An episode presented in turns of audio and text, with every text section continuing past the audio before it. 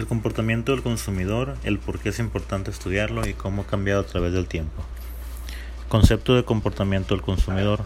Definimos el comportamiento del consumidor como el comportamiento que los consumidores exhiben al buscar, al comprar, utilizar, evaluar y desechar productos y servicios que ellos esperan que satisfagan sus necesidades.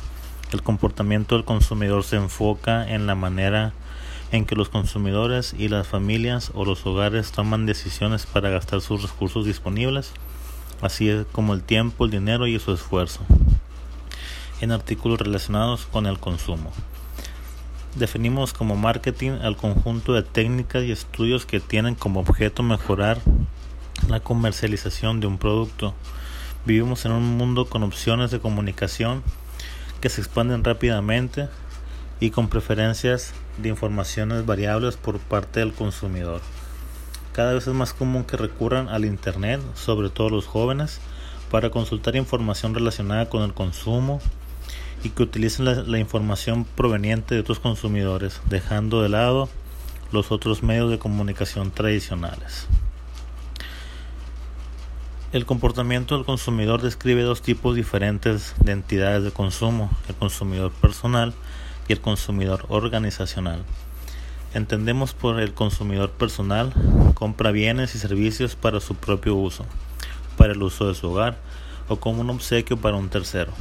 En cada uno de estos contextos los productos se compran para el uso final de los individuos, a quienes nos referiremos como usuarios finales o consumidores finales.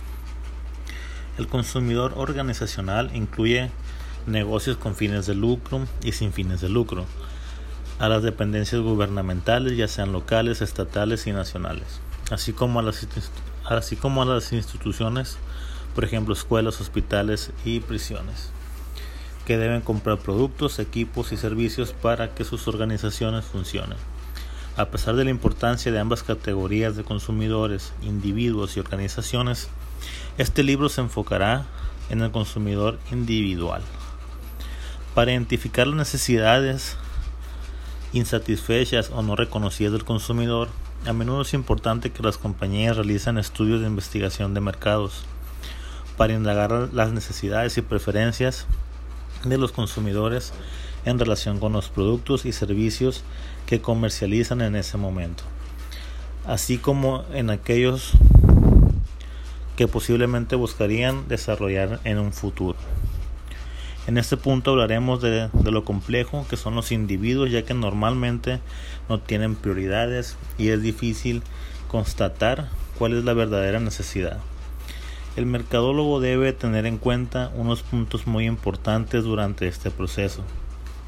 La mayoría de las campañas tienen recursos limitados, pocas pueden intentar ir a todos los segmentos del mercado e identificarlos.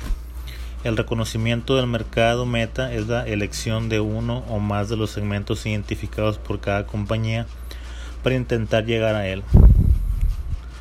El posicionamiento se refiere al desarrollo de una imagen distintiva para que el producto o servicio en la mente del consumidor, es decir, una imagen que diferenciará su oferta de la de los competidores y comunicará finalmente al público meta que tal producto o servicio específico